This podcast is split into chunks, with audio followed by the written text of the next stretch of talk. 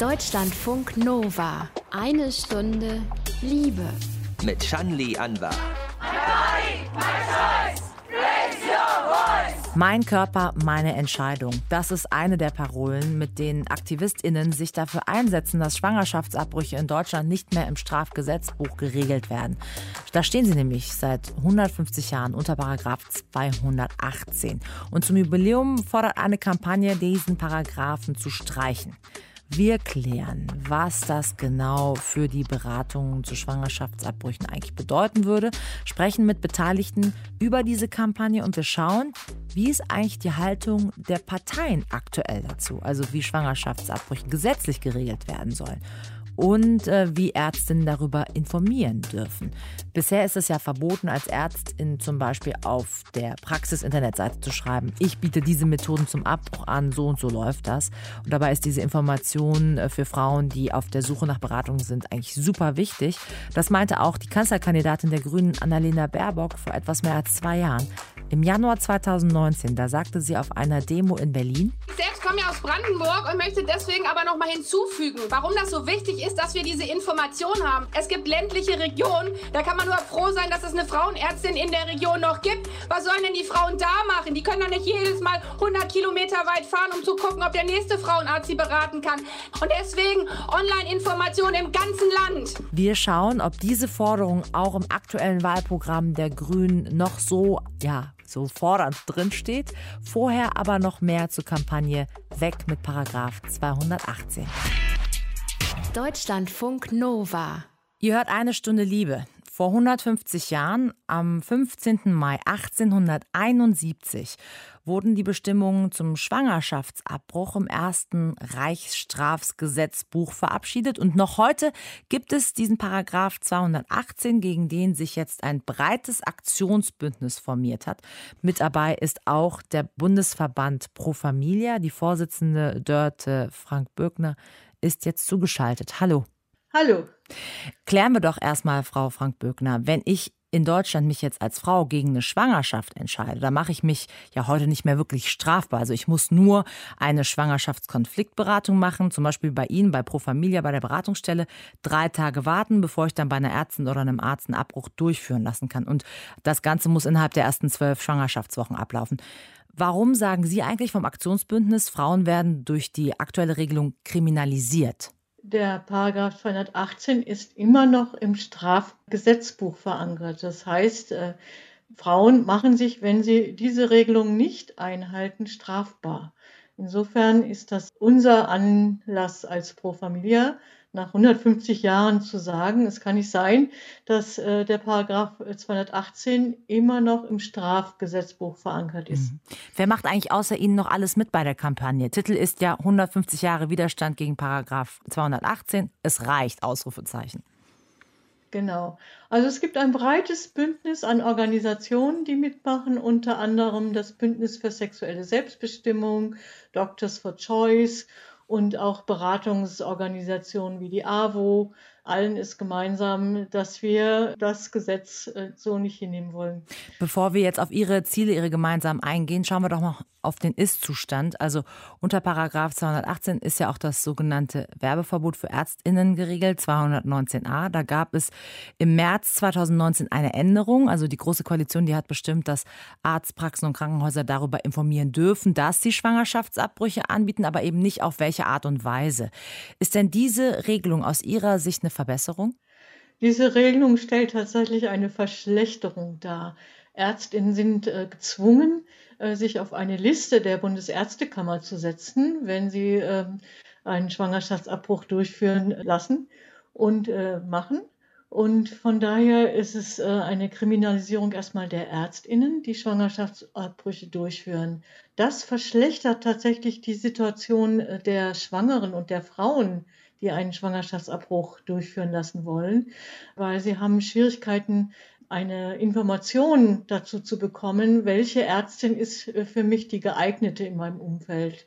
Das heißt, Sie müssen diese Informationen sich mühsam heranholen, entweder über eine Beratung oder über Freunde, Partner, äh, Partnerinnen, bevor Sie dann einen Schwangerschaftsabbruch machen können. Also Beratung nur mal ganz konkret heißt, ich gehe zu Pro Familia, ich möchte einen Abbruch durchführen lassen und da weiß ich noch nicht mal, wer in meiner Stadt äh, oder Umgebung so einen Abbruch macht und erst Pro Familia gibt mir dann so ein paar Adressen oder wie funktioniert genau. das? Genau. Ja? Genau. Auf diesem Weg funktioniert es im Moment. Wir von den Pro Familia Beratungsstellen versuchen natürlich sehr eng mit den Ärztinnen vor Ort zusammenzuarbeiten. Aber in einer Gesellschaft, in der Digitalisierung eine Selbstverständlichkeit ist, ist es auch das Recht von Schwangeren und Frauen, sich ähm, neutral über einen Schwangerschaftsabbruch mhm. informieren zu können. Sie sagen jetzt, es ist schwierig, an Informationen zu kommen. Ähm, sogenannte Lebensschützer, die sehen das ganz anders. Die machen sich eben dafür stark, dass die gesetzlichen Regelungen so bleiben, wie sie sind, wie zum Beispiel Alexandra Maria Linder, das ist die Vorsitzende des Bundesverbandes Lebensrecht. Und sie findet zum Beispiel die Proteste zur Abschaffung allein auch von Paragraph 219a schon übertrieben. Da wird mit harten Bandagen für eine Sache gekämpft, für die man überhaupt nicht kämpfen muss, denn Googeln Sie mal Abtreibung. Es gibt so viele Informationen darüber und zwar sehr viele sachliche Informationen. Davon gibt es so viel, dass es da definitiv kein Defizit gibt. Was entgegnen Sie da, Frau Frank-Böckner? Ich entgegne da, dass ich aus meinen Beratungen, die ich immerhin 27 Jahre lang bei Pro Familia gemacht habe, ganz andere Erfahrungen mit den Frauen, die eine Entscheidung treffen wollen, gemacht habe.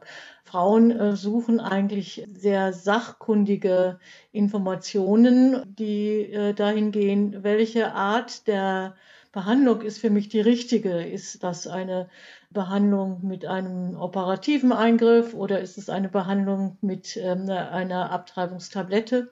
Und dazu brauchen Sie einfach sachkundige Informationen. Da reicht nicht der einfache Satz, ich biete ähm, einen Schwangerschaftsabbruch äh, mit einer operativen Methode an.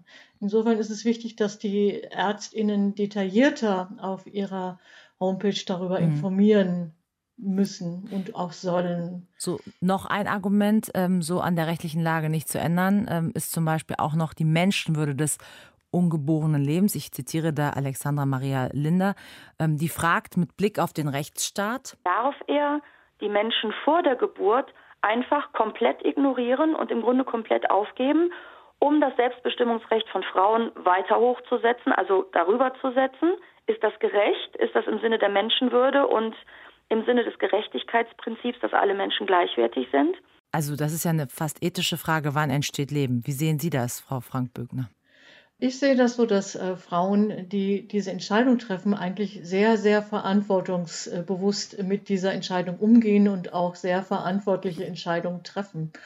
Und von daher ist meine Haltung, es braucht hier den Raum, dass Frauen selbstbestimmt eine Entscheidung äh, treffen können. Äh, will ich äh, ein Kind auf die Welt bringen oder auch nicht? Und das ist eigentlich Menschenwürde aus meiner Sicht und nicht das Recht des ungeborenen Lebens, was man äh, so fiktiv in den Raum stellt. Mhm. Aktuell ist es ja so, dass wir fast ähm, jährlich äh, um die 100.000 Schwangerschaftsabbrüche in Deutschland haben. Was glauben Sie, wären es denn ohne diesen Paragraphen 218 mehr? Ich glaube sogar, dass es weniger wären. Das zeigen ja die Erfahrungen der anderen Länder. Wenn man zum Beispiel in die Niederlande guckt ähm, und äh, dort ist der Schwangerschaftsabbruch bis zur 20. Schwangerschaftswoche freigegeben und die Zahlen sind erheblich zurückgegangen, dann äh, weist das eigentlich darauf hin, dass äh, nicht eine Kriminalisierung oder eine Verankerung im Strafgesetzbuch, sondern eher ein Beratungsangebot, und zwar ein Recht auf Beratung und auch eine gute Familienplanung diese Entscheidung beeinflussen. Hm. Bei uns ist es jetzt so, Gesundheitsminister Jens Spahn, der will weniger jetzt über Änderungen äh, von Paragraphen äh, sprechen, sondern setzt sich lieber mit den psychischen Folgen der Abtreibung auseinander, hat dafür einen Studienauftrag gegeben für 5 Millionen Euro. Wenn die CDU also nach der nächsten Bundestagswahl wieder in der Regierung wäre, was glauben Sie dann? Ändert sich wahrscheinlich an Paragraph 218 nichts, oder? Ich fürchte, dann wird sich äh, nicht sehr viel ändern. Es ist aber spannend, dass in den Wahlprogrammen, zumindest von äh, der Linken, der SPD und den Grünen, eine Veränderung äh, angestrebt wird. Also es hängt ein bisschen von den Koalitionen ab und ich bin da optimistisch, dass sich vielleicht Koalitionen finden, die auf eine Veränderung hinarbeiten wollen.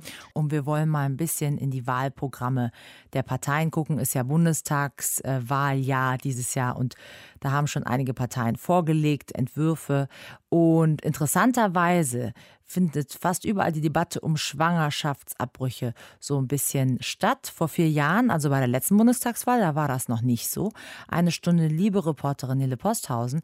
Wer geht eigentlich von den Parteien so mit seinen Forderungen im Wahlkampf am weitesten? Bisher die Linke, die fordert den so wörtlich legalen Zugang zu Schwangerschaftsabbrüchen und schreibt die Paragraphen 218, 219 Strafgesetzbuch, die wollen sie komplett streichen. Also ich erinnere noch mal dran, dieser Paragraph 218 des Strafgesetzbuches, der sagt, dass wer eine Schwangerschaft abbricht, mit einer Freiheitsstrafe bis zu drei Jahren oder mit Geldstrafe bestraft werden kann. Und Paragraph 219a Strafgesetzbuch verbietet so wörtlich Werbung für den Abbruch der Schwangerschaft. Also da sind dann die ÄrztInnen mit gemeint. Dieser Paragraph beschränkt sich aber nicht nur eben auf Werbung, sondern umfasst jegliche Art Art der Information durch Ärztinnen. Beide Paragraphen will die Linke also nicht mehr im Gesetzbuch sehen. Stattdessen sollten ihrem Wahlprogramm nach öffentliche Krankenhäuser in ihrer Planung sogar dafür sorgen, dass die Durchführung von Schwangerschaftsabbrüchen gesichert sei. Spannend ist hier, die Linke ist auch die einzige Partei, die das Thema schon sehr ähnlich im letzten Wahlkampf 2017 auf dem Plan hatte. Da hieß es ebenfalls, wir setzen uns ein für das Recht auf sexuelle Selbstbestimmung. Die Gesetzestexte sollten auch da schon ersatzlos gestrichen werden und das in Deutschland verpflichtende Beratungsgespräch haben sie 2017 als Zwangsberatung bezeichnet. So, jetzt ist in diesem Wahl ja die Linke nicht mehr allein mit ihren Forderungen, was das Streichen äh, dieser mhm. Paragraphen angeht, ne? Die FDP will ebenfalls 219a streichen erwähnt aber als einzige den Paragraphen 218 positiv und sagt, nach ihm sei ein Abbruch legal, scheint an dem also festhalten zu wollen. Die SPD schreibt in ihrem Zukunftsprogramm, dass sie den Paragraphen 219a abschaffen wollen. Und hier heißt es in Hinblick auf die Paragraphen 218 und folgende, Schwangerschaftskonflikte gehören nicht ins Strafrecht wörtlich. Okay, und von den Grünen ist ja ein Entwurf des Wahlprogramms aus März der letzte öffentliche Stand. Darin fordern auch die Grünen den Paragraphen 219a über die Informationsfreiheit zu Schwangerschaftsabbrüchen abzuschaffen. Um den Paragraphen 218 geht es da bislang überhaupt nicht. Aber Laura Dornheim, die in Berlin-Lichtenberg als Direktkandidatin für die Grünen antritt, hat mir gesagt, es gibt einen neuen Entwurf und in ihm stehe jetzt auch drin, dass Schwangerschaftsabbrüche vollständig legalisiert werden müssen. Es gibt mit Sicherheit auch ein paar Grüne, die da vielleicht schon mit dem Hintergedanken auf Koalitionsverhandlungen sich, ja, sich, sich da Verhandlungsmasse bewahren wollen, sage ich mal. Für mich ist es total klar, es ist Mehrheitsmeinung und es ist vor allem keine Diskussion in einer feministischen Partei, dass Frauen alle Menschen, auch wenn sie ungewollt schwanger sind, ähm, über ihren Körper bestimmen können. Wann genau das kommt, ist jetzt noch nicht klar. Die grüne Direktkandidatin Laura Dornheim informiert auf ihrer Homepage schon seit längerem über Möglichkeiten, Abbrüche durchführen zu lassen und sie spricht öffentlich auch über ihren eigenen Abbruch. Also da fiel eben schon das Wort Koalitionsverhandlungen. Da kommt dann auch äh, vielleicht CDU, CSU mit ins Spiel, die bisher eben noch keinen Entwurf zum Wahlprogramm veröffentlicht haben und damit erst im Juli äh, dieses Jahr rausgehen wollen. Da wird die Positionierung zur Legalisierung von Schwangerschaftsabbrüchen sicher spannend. Der CDU-Kanzlerkandidat Armin Laschet hat sich immerhin schon mal gegen Abbrüche ausgesprochen. Als er 2009 noch Familienminister in NRW war, hat er gesagt, mit der Schwangerschaftskonfliktberatung wolle er das Ja zum Leben erleichtern und Hilfe anbieten. Er hat sich äh, damals über weniger Abbrüche in NRW gefreut und hat besonders in Bezug auf junge Mädchen und Frauen bis 18 Jahren gesagt, dass er sich da gefreut habe, dass es weniger Abbrüche gegeben habe. Mhm. Wird spannend zu sehen, wie sich Laschet äh, dazu positioniert oder ob er sich überhaupt dazu positioniert zur Frage mhm. Schwangerschaftsabbrüche jetzt im Wahlkampf. Ähm, schauen wir noch auf eine Partei, die, was so ihre Haltung ähm, zu Schwangerschaftsabbrüchen angeht, ja wahrscheinlich ähm, den Bewegungen der sogenannten Lebensschützer noch am nächsten kommt. Was ist mit der AfD? Die rechtskonservative AfD, die steht da tatsächlich äh, so in der Nähe von Lebensschützern. Da kommt dieses der Schutz des Lebens auch noch mal vor in dem Wahlprogramm. Also die AfD möchte demnach anonyme und vertrauliche Geburten stärken. Die gibt es in Deutschland seit bald zehn Jahren, diese anonymen Geburtsmöglichkeiten. Und die AfD möchte die Verfügbarkeit sogenannter Babyklappen sicherstellen. Davon gibt es deutschlandweit rund 100.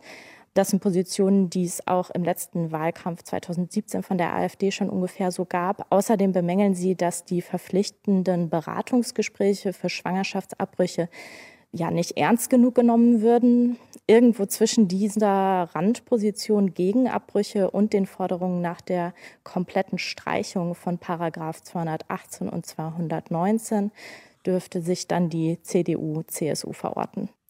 Und sollten CDU, CSU das im Juli auch noch machen, in ihrem Wahlprogramm Bezug nehmen zu den Schwangerschaftsabbrüchen, wie die rechtlich geregelt sind, dann hätten alle Parteien sich in diesem Jahr dazu geäußert, wie ihr Standpunkt ist in puncto Schwangerschaftsabbrüche. Deutschlandfunk Nova. Eine Stunde Liebe. Der Schwangerschaftsabbruch muss aus dem Strafgesetzbuch gestrichen werden. Ausrufezeichen. Das fordert ein breites Bündnis von mehr als 120 Organisationen, darunter auch die Beratungsstelle bzw. der Bundesverband Pro Familia. Wir sprechen mit der Vorsitzenden Dörte Frank Böckner.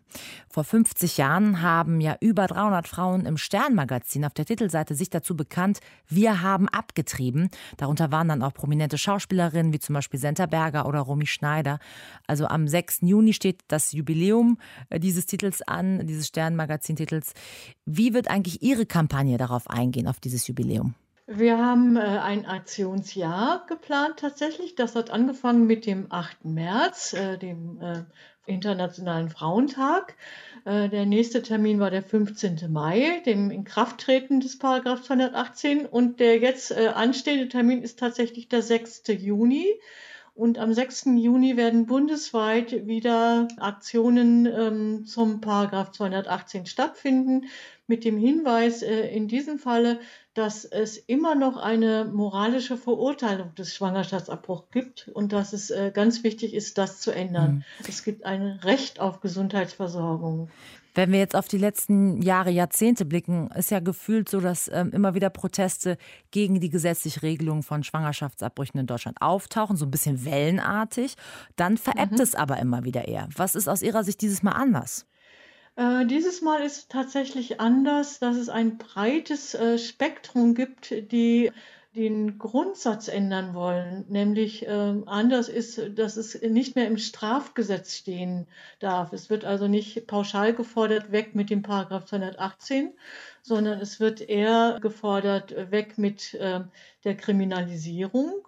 Und es wird breiter gefordert, äh, es darf ein Recht auf Beratung geben, ein Recht, sich umfassend zu Verhütung, zu Familienplanung, zu äh, sexueller Orientierung, zu hm, Partnerschaften zu informieren. Und das ist tatsächlich ein äh, anderes äh, Herangehen an das Thema. Also Recht auf Beratung, da höre ich raus. Pro Familia würde auch, wenn sich jetzt rechtlich etwas ändert an den Gesetzen, weitermachen mit den Schwangerschaftskonfliktberatungen, äh, die dann vielleicht anders nennen? Äh, wir würden keine Pflichtberatung mehr wollen denn das erschwert eigentlich den Zugang zu den Frauen. Wir haben in den Beratungen die Erfahrung gemacht, dass äh, Frauen erstmal mit ganz viel äh, Druck und Angst in die Beratung kommen, die wir dann in der Beratung abbauen wollen. Wir wollen stattdessen ein Recht auf eine freiwillige Beratung verankern, die in anderen Ländern, zum Beispiel in Neuseeland oder auch in Irland, äh, schon auch Teil der Gesetzgebung ist. Jetzt sagen Sie breites Bündnis, da gehen so viele auf die Straße. Also am 15. Mai äh, zum Beispiel, da waren deutschlandweit in 40 Städten ungefähr ähm, Proteste. Aber so richtig riesig sind die Demos nicht. Also vielleicht ziemlich groß, 300 Menschen in Berlin die dann eine Menschenkette ums Reichstagsgebäude gebildet genau. haben, so als Zeichen für sexuelle Selbstbestimmung. Ja. Ist eher ein bisschen noch mau, oder? Das finde ich auch. Das ist schön, dass Sie das ansprechen. Wir haben natürlich die Erfahrung gemacht, dass mit Corona die Bewegungsfreiheit nicht so da war, wie wir uns das erhofft haben und auch ähm, viele äh, gerade Beratungsstellen ja auch noch mit Corona beschäftigt sind. Und wir hoffen äh, noch auf großen, breiten Zuspruch Das heißt, es wird noch äh, außer dem 6. Juni zwei Aktionstage geben, nämlich äh, den 14. Juli und den Safe Abortion Day am 28. September. Jetzt haben Sie Corona schon angesprochen. Hat das eigentlich an der Beratung bei Pro Familia etwas verändert? Das hat zweierlei verändert. Einmal ist der Druck für die Schwangeren und Frauen größer geworden, innerhalb einer kurzen Frist äh, tatsächlich einen Termin zum Schwangerschaftsabbruch zu vereinbaren, äh, weil der Zugang einfach äh, schwieriger geworden ist. Äh, zum anderen hat es verändert, dass wir aber auch jetzt äh, Telefon- und Videoberatung anbieten, sodass auf der Ebene der Zugang für Frauen aus ländlichen äh, Bereichen oder auch äh, für Frauen und Schwangere, die Kinder haben und aus anderen Gründen schlecht in die Beratungsstellen kommen können, äh, eine Beratung zum Schwangerschaftsabbruch möglich ist. Hm. Blicken wir noch mal ganz kurz zum Schluss in die Zukunft. Also, je nachdem eben, wer bei der Bundestagswahl am Ende miteinander koalieren wird, äh, wird es spannend zu sehen, ob dann immer noch Schwangerschaftsabbrüche ja von den äh, regierenden Parteien äh, thematisiert werden oder dann doch wieder wegfallen. Aber was anderes, was uns ja bevorstehen würde rechtlich, ist ja im Grunde der, ich nenne es mal so, der Kampf der Gießener Ärztin Christina Hähnel, die jetzt Verfassungsbeschwerde eingereicht hat gegen ja. den Paragraph 219a, zumindest der könnte wenigstens wegfallen. Ich fasse noch mal ganz kurz zusammen, worum es geht. Also ähm, Frau Hähnel, die hatte auf ihrer Internetseite über Schwangerschaftsabbrüche ja, informiert, wurde zu einer Geldstrafe verurteilt, da sie gegen das sogenannte Werbeverbot handelte. Und im Januar diesen Jahres, da wurde das Urteil gegen sie vom Oberlandesgericht in Frankfurt für rechtskräftig erklärt. Und das bedeutet, sie kann jetzt auch Verfassungsbeschwerde einreichen. Wie sehen Sie das, Frau Frank-Bögner? Ja, Frau ähm, ist nicht die einzige Ärztin. Ähm, äh, eine Berliner Ärztin hat auch Verfassungsbeschwerde eingereicht, die Frau Dr. Gaber. Und äh, es hat jetzt äh, kürzlich in äh, Coesfeld äh, ein Prozess von Dr. Merchel stattgefunden, wo es auch um dieses sogenannte Werbeverbot ging. Ähm, wir hoffen sehr, dass ähm, das vom Bundesverfassungsgericht angenommen wird und dass tatsächlich ein Prozess äh, geführt wird mit dem Ziel, ähm, dass der Paragraph 219a abgeschafft wird. Sagt die Vorsitzende des Bundesverbands Pro Familia Dörte Frank Böckner. Dankeschön. Durch Corona finden die Schwangerschaftskonfliktberatungen bei Pro Familia jetzt auch immer öfter online statt.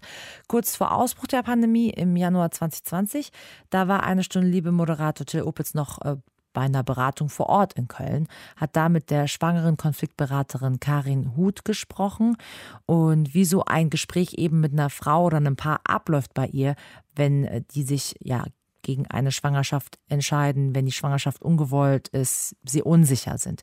Wir hören einen Ausschnitt aus der Beratungssituation, die Karin immer offen mit der Frage startet, was kann ich für sie tun?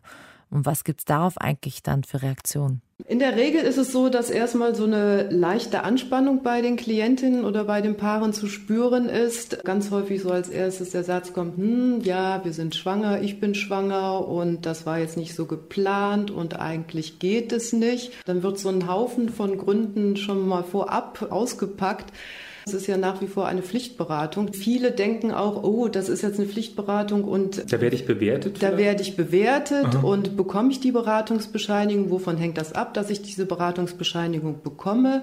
Wir müssen kurz da vielleicht nochmal erklären. Es ist so, dass äh, bis zum dritten Monat in Deutschland möglich ist, strafbar, aber dazu muss man eben diesen Beratungsschein bekommen und den bekommt man bei euch.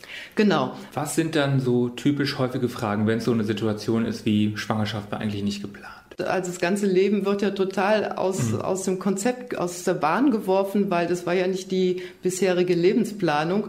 Und da spielen ganz viele verschiedene Faktoren, innere und äußere, eine Rolle. Also, wie stehe ich da in meinem, in meiner schulischen Ausbildung, beruflichen Ausbildung, Studium, in meiner Wohnungssituation? Dann kommt die partnerschaftliche Situation dazu. Wie steht der Partner zu dem möglichen Kind? Wie ist es in meiner Familie? Wie ist es mit meinen Werten, mit meinen religiösen Werten, mit meinen ethischen Einstellungen verbunden? All das prallt ja auf einmal aufeinander und man weiß gar nicht, wo fange ich an? Genau, wie kriegt man das sortiert? Das ist ja gar nicht einfach. Nee, also es titscht so hin und her, diese Gedanken und Gefühle. Es ist so wie ein Ping-Pong im Kopf, so zack, zack, zack, zack, zack. Und wir versuchen dann erstmal einfach zu entschleunigen. Es ist ein Druck da, aber wir können uns trotzdem Zeit nehmen und alle Seiten in Ruhe angucken und sie rational angucken und emotional angucken und da auch hinhören und hinfühlen. Ist es denn so, dass die meisten Leute dann doch in der dritten, vierten Woche kommen? Das heißt, es ist noch genug Zeit, um auch mehrere Sitzungen, Besprechungen zu haben? Dritte, vierte Woche eher nicht, sondern eher so um die sechste Woche rum, mhm. fünfte, sechste Woche. Das ist ganz normal mit Ausbleiben der ersten Periode und dann Arztbesuch, Test. je nachdem Testarztbesuch. Das heißt, es ist tatsächlich dann noch Zeit, wobei es mit der fortschreitenden Schwangerschaft immer schwieriger wird, weil es findet ja eine hormonelle Umstellung statt und die ist nicht nur körperlich spürbar, das sind ja die ersten mhm. Anzeichen, die Frauen auch so durch die Schwangerschaft erfahren, sondern es sind auch emotionale Veränderungen, psychische Veränderungen da. Das ist so wie ein Weichspüler. Also all das, was so rational an Gedanken da ist und vorher an Einstellungen da war, wird so ein bisschen weichgespült. Da kommt so von hinten so, ach, Muttersein ist ja vielleicht doch was Schönes. Es mhm. ist einfach von der Natur so eingerichtet.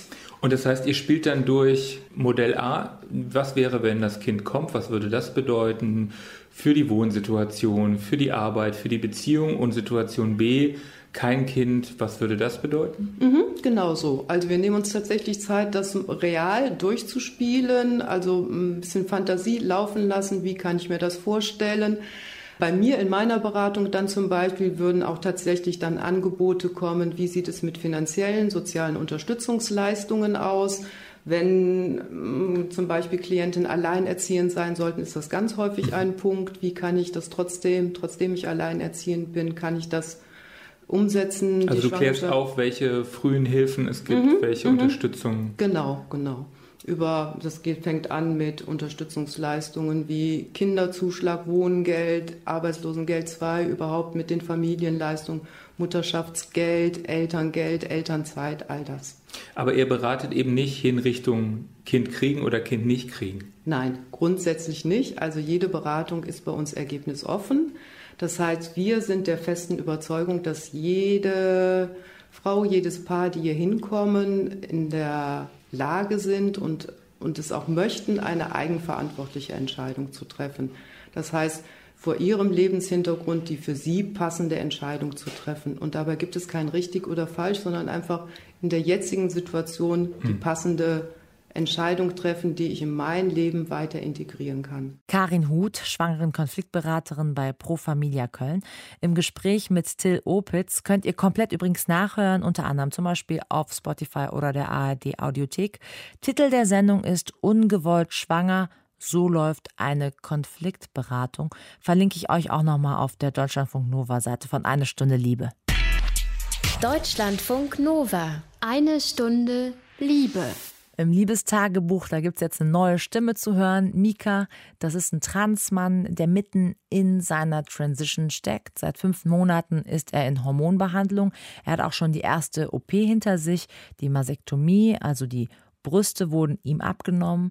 Und wir gehen jetzt aber mit Mika erstmal ein paar Jahre zurück, zu dem Moment, als er erkannt hat, warum er sich manchmal einfach unwohl und komisch fühlt so richtig verstanden, was es wirklich ist, dass ich es benennen kann. Und das war, glaube ich, so 2013. Also da war ich dann 13, 14 Jahre alt.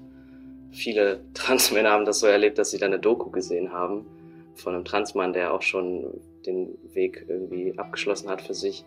Ich saß da wirklich und dachte mir so, okay, scheiße, das ist wirklich mein Problem und habe mich total, also wirklich sofort wiedererkennen können in, in dieser Person also es ging ganz schnell. Also erst denkt man sich, glaube ich, okay, endlich weiß ich und ich habe einen Namen dafür und ich, ich bin auch nicht allein damit, aber sofort kommen die Sorgen und Ängste und auch, ich finde, gerade bei äh, Transmenschen ist es so krass. Also ich war zu dem Zeitpunkt, als ich mich geoutet habe, war ich 1920. Meine Eltern kannten mich ja diesen ganzen Zeitraum über und da muss man ja jemandem sagen, ja, ihr habt jetzt keine Ahnung, 20 Jahre mit jemandem irgendwie verbracht und diese Person will ich eigentlich gar nicht sein, so wie ich mich immer nach außen gegeben habe. Und deshalb glaube ich, das negative Gefühl hat tatsächlich irgendwie überwogen in dem Moment. Mein Outing lief auf jeden Fall ziemlich gut, also so im Familien- und Freundeskreis wurde es total gut aufgenommen und auch von meinen Eltern. Ich glaube, bei meinen Eltern, die brauchten vielleicht ein paar Tage und mussten auch ein bisschen recherchieren, weil das Problem ist natürlich auch, dass vor allem so die Generation meiner Eltern wenig Bezug dazu hat und äh, wenig damit anfangen kann. Und wenn man noch nie irgendwie eine Person aus dem Bereich kennengelernt hat, beschäftigt man sich ja auch nicht damit. Und die brauchten dann vielleicht ein paar Tage, um wirklich zu verstehen, okay, so identifiziert er sich, das hat er noch vor, das möchte er machen. Aber es war nie so, dass sie gesagt haben, nee, das verstehen wir nicht oder das akzeptieren wir nicht. Es war, glaube ich, einfach ein Prozess. Aber ich meine, für mich war es ja auch ein Prozess, der 20 Jahre gedauert hat. Und da kann ich es dann auch nachvollziehen, wenn vor allem Eltern, die dann betroffen sind, auch ein paar Tage brauchen, um das zu verdauen. Ich habe mal eine Nachricht auf Facebook bekommen von einem alten Bekannten, äh, der mich gefragt hat, ob das ein Kunstprojekt sei, was ich mache, weil ich an einer Kunsthochschule studiere und das war, glaube ich, so die merkwürdigste Frage, die ich jetzt in Bezug darauf bekommen habe und dass das vielleicht in dem Sinne nicht sofort ernst genommen wurde oder verstanden wurde. Aber das war jetzt das schlimmste Ereignis für mich, also an sich überhaupt nicht äh, negative Erlebnisse gehabt. Ich war selbstsicherer, weil ich äh, jetzt quasi dann in den meisten Fällen als Mann gelesen wurde und nicht als buschikose Frau oder so. Und in dem Sinne ist für mich ganz viel Last von den Schultern gefallen, dass ich einfach, ohne dass ich mich fragen muss, okay, wie nimmt meine Mama das auf, wenn ich jetzt mir ganz viele Polohemden bestelle? Macht sie dann einen blöden Spruch oder keine Ahnung? Und also das ist dann quasi weggefallen, weil sie ja jetzt mittlerweile dann weiß, äh, was es damit auf sich hat und das dann natürlich nicht hinterfragt. Also es war jetzt nicht so, dass ich mich geoutet habe und direkt gesagt habe, ich will Mika heißen, weil das so ein, man muss ja auch einen passenden Namen finden, aber dann schon ein paar Wochen danach habe ich gesagt, ja, wie findet ihr, also passt Mika zu mir und da meinten dann alle, die ich gefragt habe, ja, passt total gut. Und ich bin quasi leider jetzt noch dabei, Personenstand zur Namensänderung durchzubekommen. Das dauert immer ein bisschen. Und dann hatte ich auch schon Telefonate, äh, da, in denen habe ich wirklich gestritten mit der Person, die mir sagen wollte, ich bin nicht derjenige, den sie sprechen möchte, weil sie quasi meinen Deadname sprechen wollte und sie damit eine Frau in Verbindung gebracht hat. Und dann war wirklich, also ganz viele unangenehme Situationen und das ist so, glaube ich, auch das Nervigste daran gar nicht, dass sich Leute daran gewöhnen müssen. Wenn sie es akzeptieren und respektieren, dann passiert das irgendwann. Aber gerade, dass man einfach warten muss, bis dieser ganze Papierkram ähm, erledigt ist, dass du dann nicht irgendwie solche Situationen, wie ich gerade beschrieben habe, äh, erleben musst. Das ist schon äh, manchmal ein bisschen blöd. Aber ich kann auch drüber lachen. Mehr über Transmann Mika hört ihr im Liebestagebuch in eine Stunde Liebe. Ich danke euch wie immer fürs liebevolle Lauschen. Ich bin Shanli Anwar. Deutschlandfunk Nova. Eine Stunde Liebe. Jeden Freitag um 20 Uhr. Mehr auf deutschlandfunknova.de.